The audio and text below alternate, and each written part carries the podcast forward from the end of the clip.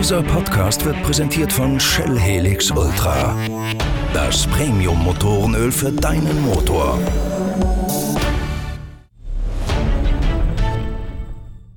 Der Beginn der Formel 1-Saison steht unmittelbar bevor. Am Wochenende soll der große Preis von Melbourne in Australien stattfinden, mit einer Betonung auf soll. Unsere Korrespondentin Inga Stracke ist zumindest schon dabei, die Koffer zu packen und ihre Reise nach Down Under vorzubereiten. Inga, das heißt, du gehst davon aus, das Rennen wird trotz Coronavirus stattfinden? Hallo Norbert. Ja, also ich gehe davon aus, Stand heute ist auch, dass selbst die Australier sagen, ja, unser Rennen wird stattfinden. Ähm, und ähm, da aber die, die Entwicklungen mit Corona sind natürlich, die überschlagen sich ja teilweise sogar stündlich, nicht nur täglich. Und ähm, heute hat mir jetzt gerade die, die Swiss Airlines geschrieben, dass sie meinen Flug nicht durchführen und mich umgebucht haben auf die Lufthansa. Ähm, das heißt, ich muss jetzt gucken, wie ich überhaupt da meine Flüge zustande kriege. Aber ähm, ich, äh, ich bin da guter Dinge, muss ich ehrlich sagen. Und ähm, ich äh, denke schon, dass die bei der Einreise in Australien vielleicht fragen, wo man vorher war. Also irgendwelche Sicherheitsmaßnahmen wird es mit Sicherheit geben. Ich habe gerade erst am Freitag einen Blog bei uns veröffentlicht, der sich um dasselbe Thema dreht, weil auch die Sportwagen-WM in Sebring da momentan ein bisschen zittert, ob das Sebring-Rennen stattfindet. Ein Knackpunkt da scheint zu sein, dass die Amerikaner Stand heute Italienern die Einreise verweigern ins Land als Risikogruppe, als mögliche mhm. Virenschleudern quasi. Ferrari kommt aus Italien, Toro Rosso oder Alfa Tauri, wie sie mittlerweile heißen, und auch Pirelli kommt aus Italien. Und es gab ja auch in der Formel 1 schon die Überlegung oder das Gerücht, dass diese Teams eben auch nicht nach Australien werden einreisen dürfen. Ist ein Grand Prix ohne Ferrari denkbar? Ähm, ich glaube, die Antwort hat Ross Braun gegeben, der Formel 1-Chef neben Chase Carey der hat gesagt, wir können kein äh, Rennen oder zumindest keinen Weltmeisterschaftslauf, das ist eine ganz gute Differenzierung, stattfinden lassen, an dem eines oder mehrere unserer Teams nicht teilnehmen können. Und damit hat das relativ deutlich gesagt. Ähm, die Australier haben im Moment noch gar nichts in der Hinsicht gesagt, dass sie irgendjemanden die Einreise nicht erlauben. Ähm, und ähm, Bahrain äh, beziehungsweise Vietnam, die haben jetzt wohl bekannt gegeben, dass sie also keinen Reise, äh, Einreiseverbot für ähm, Einreisende aus Italien haben werden, sondern äh, besondere Maßnahmen, wo die dann ähm, gefragt oder vielleicht auch gegebenenfalls untersucht werden oder oder was auch immer sie da äh, platzieren werden, bevor sie ähm, Leute dann tatsächlich ins Land reisen. Die Formel 1 selbst hat, soweit ich das gehört habe, ähm, sogar vorgesorgt und hat äh, spezielle Flugzeuge ähm, gechartert oder bereitgestellt mit zwei Piloten, so habe ich zumindest gehört, die dann also so fliegen sollen, dass ähm, es auch bei einem Stopover, der ja zum Nachtanken von Europa nach zum Beispiel Australien gemacht werden muss, nicht aus dem Flugzeug aussteigen müssen. Also da bleiben alle drin, das Flugzeug bleibt zu, damit die eben nicht in ich sage jetzt mal, ähm, entweder ähm, Abu Dhabi, Dubai oder eben ähm, Bangkok oder Singapur oder sonst welche asiatischen Flughäfen aussteigen müssen. Und da geht es nicht um die Reise nach Australien, sondern vorwiegend um die Reise nach Bahrain, weil eben Bahrain diese Einreisebeschränkungen hatte. Also da, da wird einiges getan. Aber wie gesagt, ähm, die Nachrichtenlage und auch die Reisewarnungen oder, oder, oder Vorkehrungen ändern sich stündlich. Ähm, es gibt jetzt teilweise auch schon ähm, Nachrichten, dass zum Beispiel ähm, der, der Ticketverkauf äh, äh, eingedünnt werden soll, damit, äh, ich habe das in einer Mitteilung gelesen, damit eben die Leute, wenn sie denn zum, zum Rennen auf die Tribünen kommen, nicht so eng beieinander sitzen äh, und dann eben ähm, ja ähm, Erstattungen für Ticketpreise geben sollen. Also es ist äh, schon äh, ja sehr komplex das ganze Thema. Aber im Zweifel ist ja interessant, was du gerade im Nebensatz gesagt hast, dass Ross Brown gesagt hat, ein WM-Lauf sei nicht vorstellbar ohne Ferrari. Das heißt, am Ende sollte es wirklich zum Äußersten kommen, haben wir eine Situation, wie wir sie aus den 60er, 70er, 70er Jahren hm. kennen, wo dann plötzlich ein Rennen umgewidmet wird zu einem Nicht-WM-Lauf, sprich so wie es damals die Daily Mail Trophy in, in Brands Hatch gewesen sei. Zum Beispiel, also das würde ich jetzt zwischen den Zeilen aus dieser einen Äußerung von Ross Brown rausziehen. Ganz genau, dass man sagt, okay, ähm, the show must go on. Also wir, wir, wir müssen das Rennen stattfinden lassen. Wenn Ferrari nicht da sein kann, dann oder und Alpha Tauri, dann ähm, fahren wir, aber dann ist es kein WM-Lauf, sprich die Punkte zählen nicht. Ähm, was man aber allerdings mit den Reifen macht, denn die braucht man ja. Ohne Reifen kann keiner fahren und Pirelli und auch übrigens Brembo, die die Bremsen, ja, oder auch ähm, Schubert, die die Rennhelme der Piloten zum Teil kommen auch aus Italien. Ja, die Reifen werden aber ja in der Türkei gefertigt. Das heißt also, die kann man äh, da relativ virusneutral hinschiffen.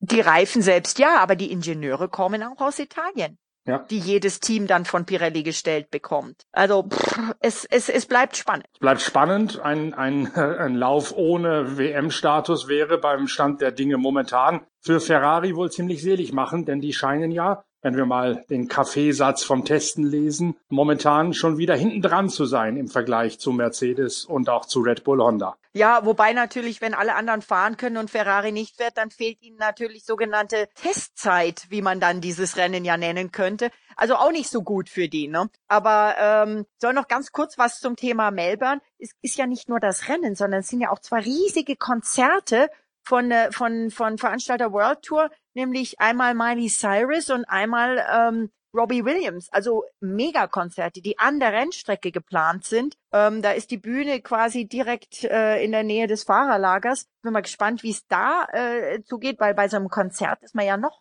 enger beieinander quasi als auf einer Formel 1 Tribüne. Aber auch äh, von diesen Konzerten ist nach deinem Kenntnisstand momentan nicht die Rede, dass die irgendwie wackeln könnten. Die sollen auch stattfinden. Ja, ich habe also mit den Konzertveranstaltern E-Mails geschrieben und ähm, die gehen davon aus, dass sie stattfinden. Absolut.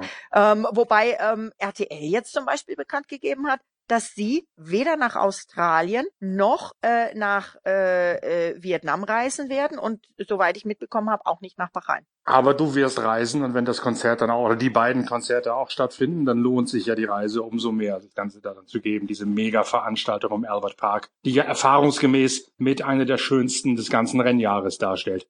Absolut. Also normalerweise freut man sich auf dieses Wochenende, auf diese Woche in Australien. Ähm, es ist ein tolles Fahrerlager, es ist eine tolle Rennstrecke, eine super Atmosphäre und ähm, ich, ich hoffe, dass wir da, ähm, dass das auch wieder diesmal so sein wird und dass wir auch alle gesund wieder heimkommen. Dann lass uns noch ein bisschen auf die sportliche Seite zu sprechen kommen. Ich habe es ja schon gesagt, Absolut. die Testfahrten, die Testfahrten in Barcelona dieses Mal kürzer als sonst, dieses Mal nur auf einer Rennstrecke, nur auf dem Circuit de Catalunya.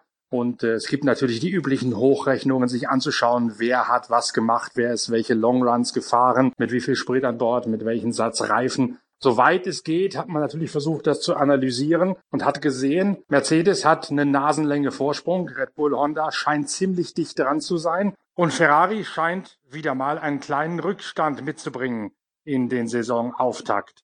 Ist das auch dein Wissensstand nach Barcelona? Ja, also ich meine, klar, ich kann natürlich auch nicht aus dem Kaffeesatz lesen ähm, und habe auch keine Kristallkugel, leider, leider, sonst hätte ich meine Wetten schon platziert. Aber so scheint es aus zu sein. Ferrari sagt selber auch, dass sie in, in Speed und Motorenpower hinter Mercedes sind, aber ähm, Mercedes hat schon angedeutet, dass sie glauben, dass die Italiener ähm, tief stapeln, also Sandbaggen, wie, die, wie der Engländer das klassisch nennt. Und ähm, mit Sicherheit äh, ist Vettel unter Druck und ähm, ja, ich sag mal, die, die vielen, vielen Fans, äh, gerade hier in Deutschland, äh, von Sebastian Vettel, die werden natürlich hoffen und, und, und davon ausgehen, dass er jetzt endlich mal hier was zeigen kann. Vor allen Dingen, weil er mit Leclerc halt diesen starken Teamkollegen hat. Wer für mich auf jeden Fall vorne mit dabei ist, ist Red Bull mit Honda. Die haben zugelegt. Die Japaner, äh, wer schon mal jemals mit denen zu tun hatte, der weiß, ähm, erstens ist bei ihnen letztes Jahr gut gelaufen, vielleicht sogar besser, als sie ähm, realistisch erwartet hatten. Aber ähm, die werden noch mal eins drauflegen. Und sie haben natürlich mit dem äh, Toro Rosso ehemals jetzt Alpha Tauri Team noch ein zweites Team, das da hilft mitzuentwickeln. Und wer für mich auch noch ein ganz guter Kandidat ist, äh, sind die ähm, Pink Panthers, äh, BBT Racing Point, die äh, ein starkes Auto haben und bei den Tests gut mit dabei waren. Bei denen hat sich dann offenbar ausgezahlt, dass sie, wie man so schön sagt, einfach eine Kopie des letztjährigen Mercedes auf die Kiel gelegt haben. Ja, so, so sagen es natürlich viele, so, so sieht es auch aus. Ähm, sie haben auch selber zugegeben, dass sie natürlich geguckt haben, wer hat was am besten gemacht. Und das ist ja ähm, insofern äh, auch legitim, ne? wenn man sagt, das hat am besten funktioniert, dann gucken wir mal, dass wir das, das genauso machen. Also zumal sie ja auch, ähm, ähm ich glaube, sogar so viele Komponenten wie legal möglich sind von Mercedes beziehen. Also nicht nur den Motor, sondern eben auch Getriebe und sonstige Sachen. Gibt's ja bei Ferrari eine ganz ähnliche Konstellation, sowohl mit Haas als auch mit dem ehemaligen Sauberteam, was jetzt Alfa Romeo ist. Und mhm. ausgerechnet die Haas-Leute waren mit diejenigen, die am lautesten krakeelt haben, was äh, das ehemalige Jordan-Team, also was äh, deine Pink Panther da gemacht haben jetzt, nämlich quasi exakt dasselbe, was Haas ein, zwei Jahre vorher mit Ferrari auch schon gemacht hat. Ja, ja, das ist immer lustig, ne? Das ist halt dieses kleine Haifischbecken Formel 1, wo jeder sich selbst der Nächste ist und sobald jemand anderes was macht, wo man sich beschweren könnte, ähm, macht man das halt mal, ne?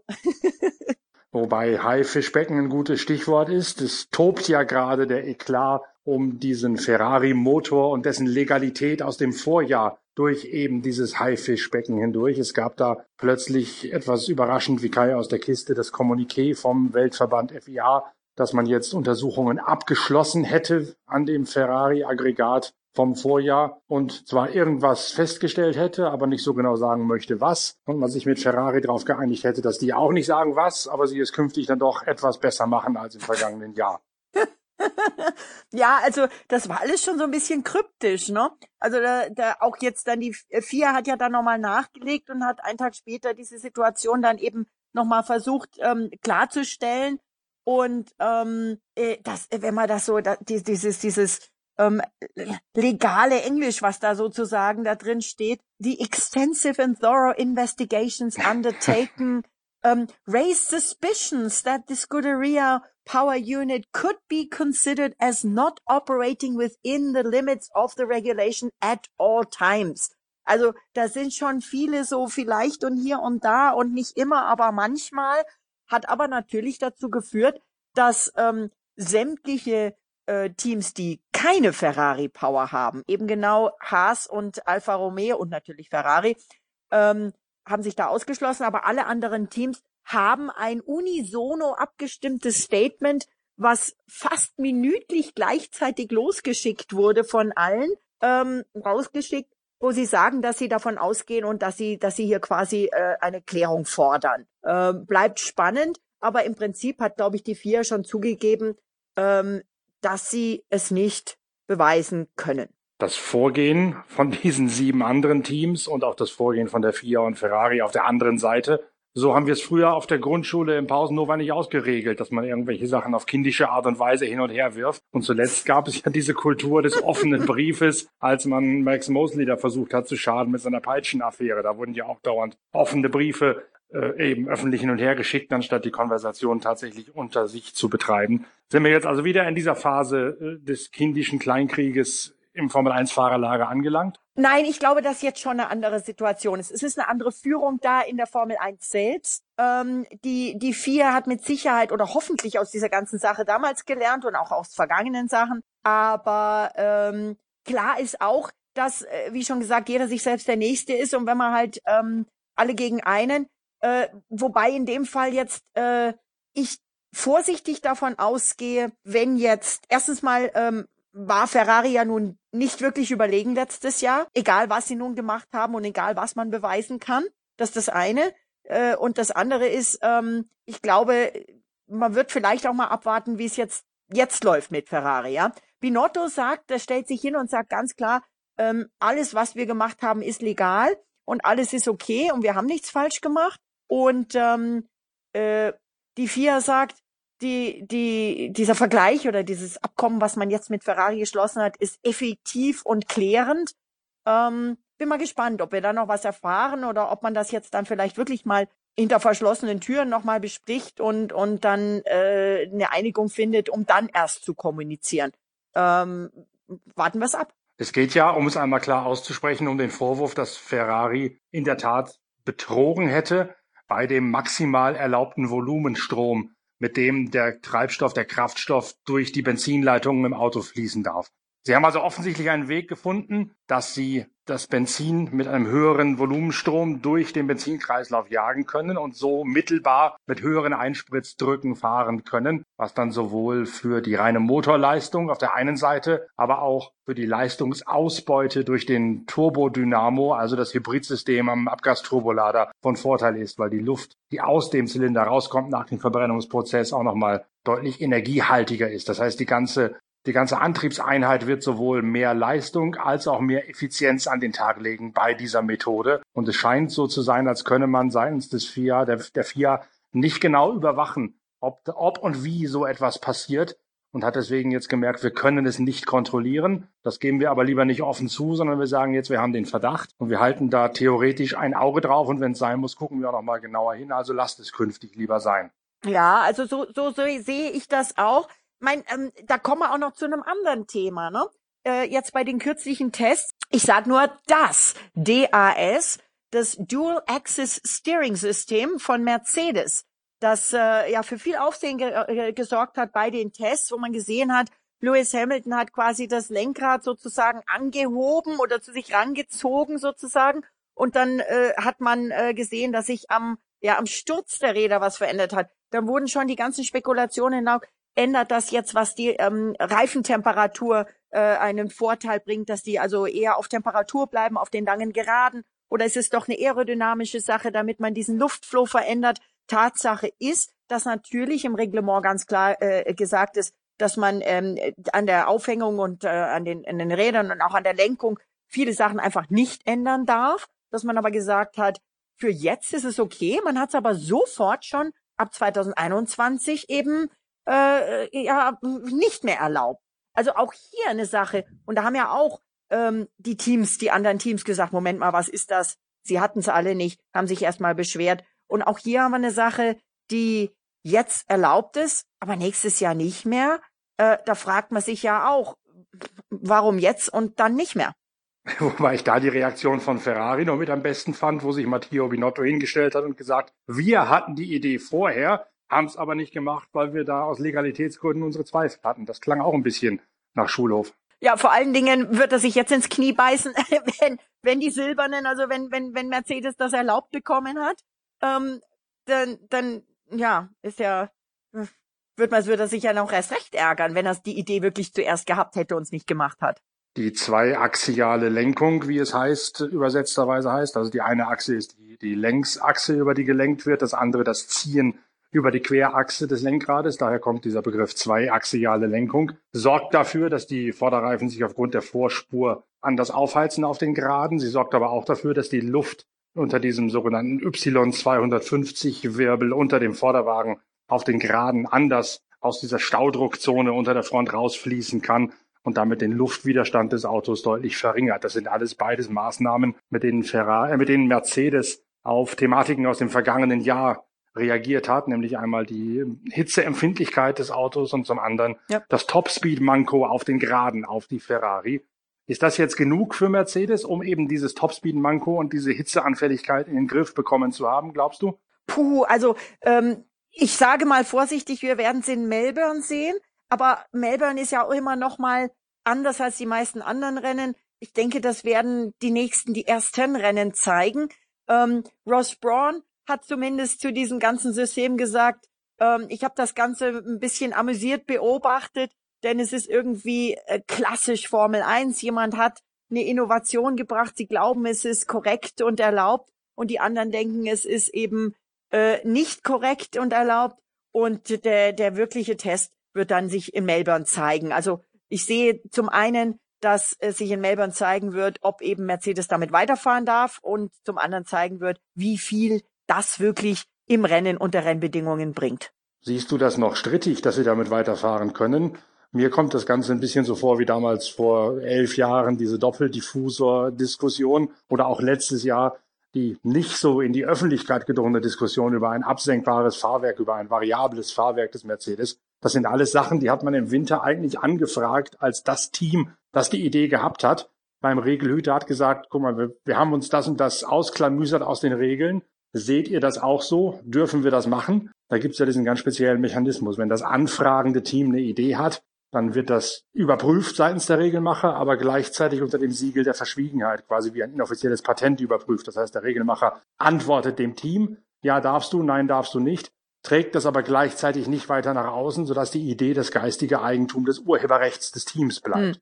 Hm. Wobei in dem Fall sie alle gesehen gemacht. haben. Ja, aber der in Prüfungsprozess war ja schon vorher. Sie haben ja bereits vor Testbeginn gefragt, wir haben die Idee, diese zweiaxiale Steuerung einzubauen, guckt da mal rein, ob das legal ist. Das war ja schon weit vorher beantragt oder hinterfragt, ja, ja. bevor das zum ersten Mal in der Öffentlichkeit aufgetaucht. Ich nehme an, dass man es deswegen auch für dieses Jahr erlaubt hat. Ich darf genau. nochmal Ross Braun zitieren, der eben gesagt hat, ähm, die, also, also erstmal zum einen, das ist jetzt kein Zitat, sondern ähm, die Rennleitung oder die, die, die ähm, Formel 1 äh, Regelmacher haben, haben es ja erstmal erlaubt, aber auch das kann, da kann es auch nochmal einen Appeal oder einen Protest geben. Und Braun sagt eben, das hat schon immer so funktioniert, das ist immer so gelaufen. Ich war in vielen dieser Argumente in meiner Formel 1 Geschichte involviert. Also ähm, beobachte ich das Ganze mal. Und damit spielt er natürlich auf den Doppeldiffuser an, ganz klar.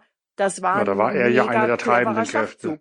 Genau. Ja, genau. 2009 mit, mit Jensen Button. Das war ja dann das Braun-Team.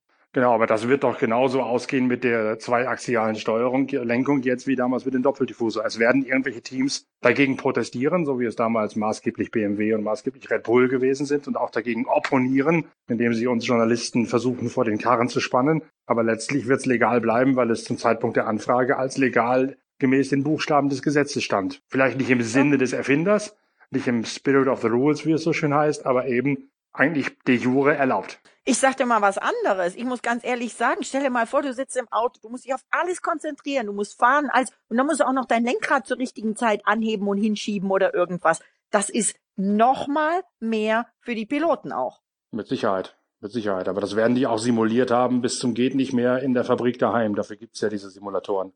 Naja. Also es bleibt spannend. Ich freue mich auf jeden Fall auf Melbourne. Und ähm, ja, ich hoffe, dass alle gesund und heil hinkommen und alle gesund und heil wieder heimkommen und dass es ein äh, spannender Saisonstart wird, in dem wir hoffentlich wirklich mindestens einen Dreikampf äh, Ferrari, Mercedes, äh, Red Bull vorne an der Spitze sehen werden und hoffentlich vielleicht dann auch noch äh, das eine oder andere Team vorne mit dabei. Wie gesagt, ich würde in dem Fall setzen auf Pink, auf BWT Racing Point, vielleicht aber auch könnte das Schweizer Alpha-Team eine Überraschung sein. Ich habe mit Tatjana Calderon gesprochen, die ist ja dort Testfahrer und die hat gesagt, allein die Körpersprache, das, die, die Freude auch zum Teil im Gesicht der Ingenieure nach den Tests hätte ihr schon sehr viel gesagt über, wie zufrieden die sind, wie es gelaufen ist.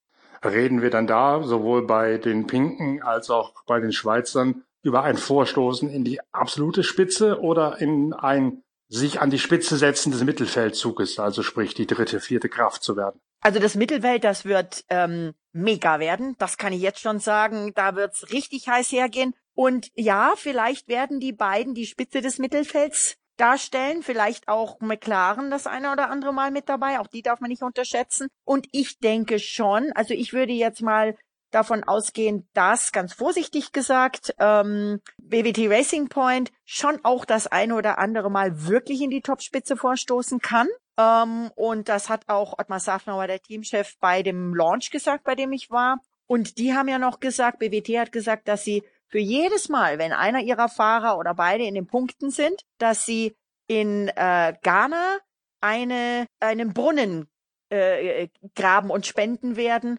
um für die Bevölkerung dort für Wasser zu sorgen. Auch eine gute Sache, oder? Das klingt in der Tat, gerade in der heutigen Zeit, wo man ja auch auf solche Außenwirkungen in Sachen Nachhaltigkeit und in Sachen Sozialverträglichkeit der Formel 1 sehr acht geben muss, nach einem prima Plan, ja. Ja.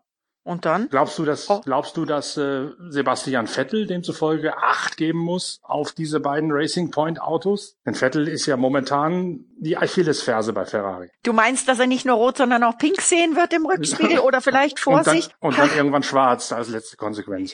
Ja, ja, ja. Ähm, ah, ich weiß es nicht. Also ähm, bei den Tests wirkt er eigentlich, gut, er war angeschlagen, gesundheitlich angeschlagen, aber wirkt er eigentlich schon so, dass er ja gestärkt, selbstbewusst ist. Ich bin schon der Meinung, dass er zuerst mal mit dem äh, jungen Monegassen sich an, also auf der Strecke anlegen äh, äh, wird und werden muss. Und ähm, ja, ob er dann, was er da mit den anderen, klar, wenn er es natürlich schafft, sich mit den anderen zu bekämpfen und dabei vor Leclerc ist, dann ist für ihn die Supersituation. Aber man hört ja schon, dass er ähm, durchaus, Leclerc wurde langfristig bestätigt, und ähm, äh, Vettel noch nicht vertragsmäßig, dass er sich schon auch mit dem einen oder anderen Team unterhält, ob er jetzt da vielleicht wieder mit seinen Freunden von Red Bull redet. Es wurde auch gemunkelt, dass äh, McLaren eine Option wäre. Also ich, ich, ich hoffe mal, dass er gut dabei ist, dass er sich im Sinne auch aller deutschen Vettel-Fans,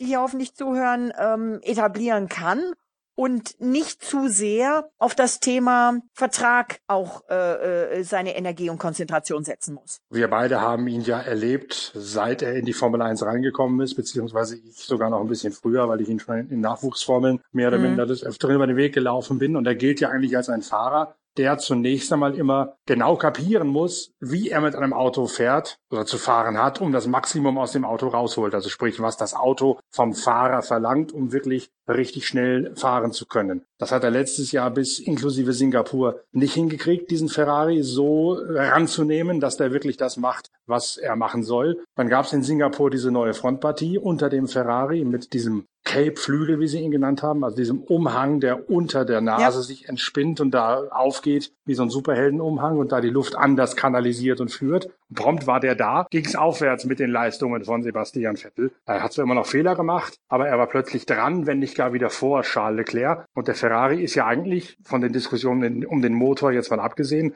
vom Grundkonzept her noch so geblieben, dass dieser, dieser Umhangflügel vorne dran geblieben ist und dass man dem Auto hinten mehr Abtrieb spendiert hat. Also genau die Schwachstelle ausgemerzt hat, die immer der, äh, der wunde Punkt für Vettel gewesen ist, die Hinterachse. Das heißt also, es könnte durchaus einiges dafür sprechen, dass Sebastian Vettel dieses Jahr nochmal das Ruder rumreißen kann, auch wenn das momentan nur wenige zutrauen. Ja, ich würde da nochmal das Wörtchen Messwärme vielleicht auch nochmal mit ins, in den Ring werfen.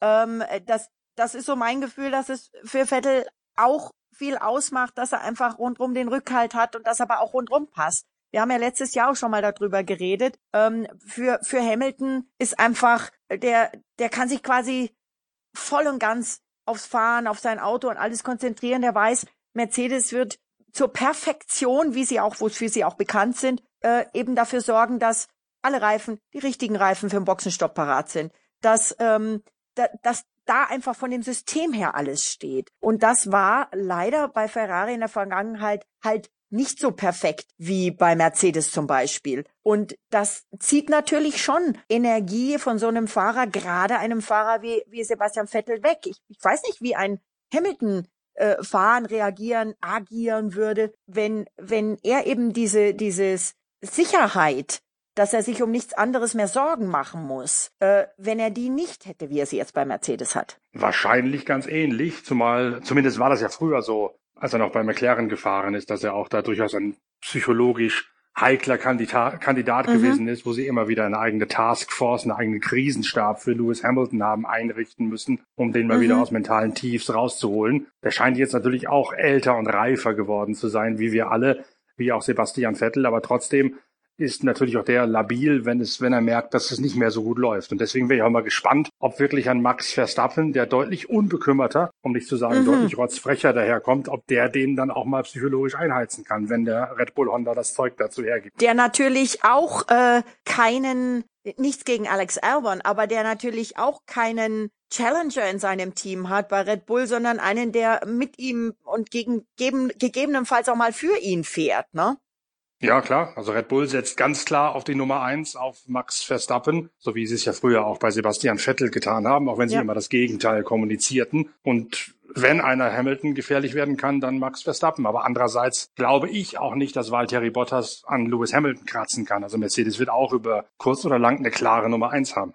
Ja, ja, denk, denke ich schon auch. Ne? Aber weißt du was? Wir haben jetzt viele Ideen und viel Theorie. Und am Ende schütteln wir beide den Kopf wenn am Ende Ricciardo mit Renault in Australien ganz oben auf dem Podium steht. Ja, das wird aber nur passieren, wenn Mercedes und Red Bull auch die Einreise verweigert wird. wer weiß, wer weiß. Äh, ja, aber ich muss ganz ehrlich sagen, ähm, klar, wir, wir als Journalisten sind wir ja immer darauf bedacht, neutral und objektiv zu sein.